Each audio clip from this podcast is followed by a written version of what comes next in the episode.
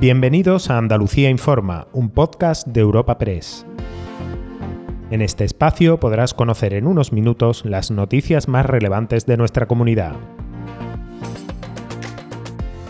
Hoy es 2 de enero y estas son algunas de las informaciones más destacadas en nuestra agencia. El primer podcast de 2024 no tenemos más remedio que abrirlo con una tragedia, la protagonizada por una pareja y una adolescente de 16 años que han muerto el primer día de enero al inhalar monóxido de carbono procedente de un brasero en una vivienda en Linares, en la provincia de Jaén.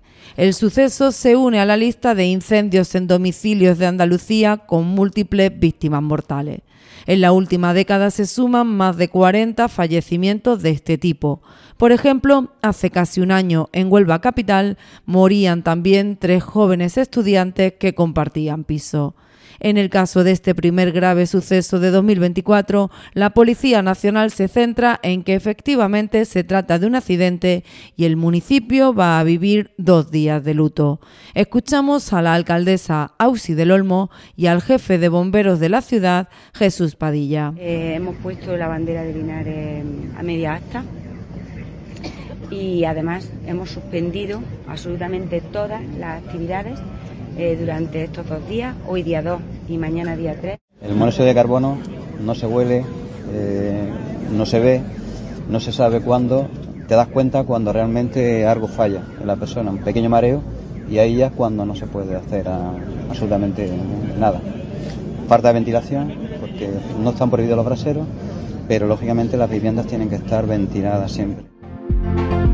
En cuanto a lo político, nos detenemos en un caso que arrastramos desde hace tiempo, el de los ERE. Hace justo un año poníamos las miradas en los ingresos en prisión de los condenados y en las dudas sobre si también lo hacía el expresidente de la Junta, José Antonio Griñán, que finalmente no ingresó por la enfermedad que padece.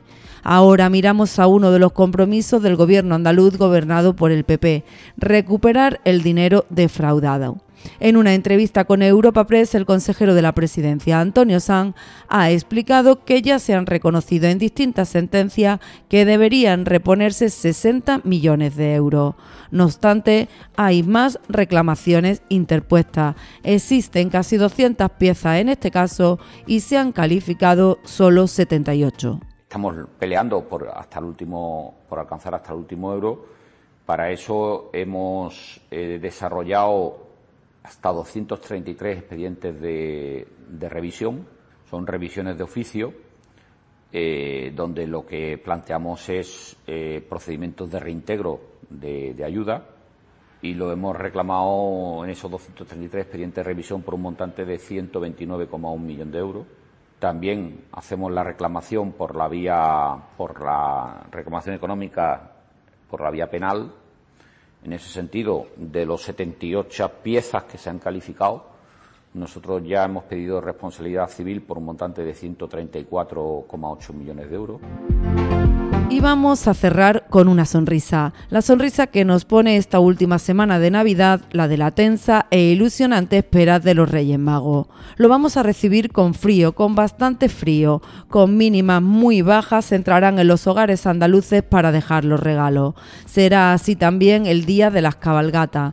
Después eso sí, de un par de jornadas con más previsión de lluvia, sobre todo en las sierras occidentales y frío e ilusión hay en Higuera de la Sierra. En este pueblo onubense, un año más, aspiran a celebrar el desfile más especial y antiguo de sus majestades.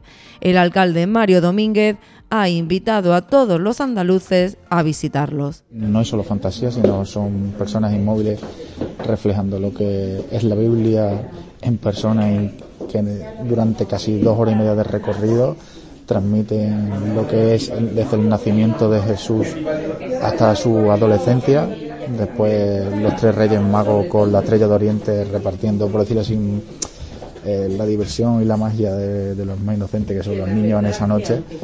Y nada, mm, quiero invitar a, a todos los andaluces porque creo que es un patrimonio que se debe de visualizar.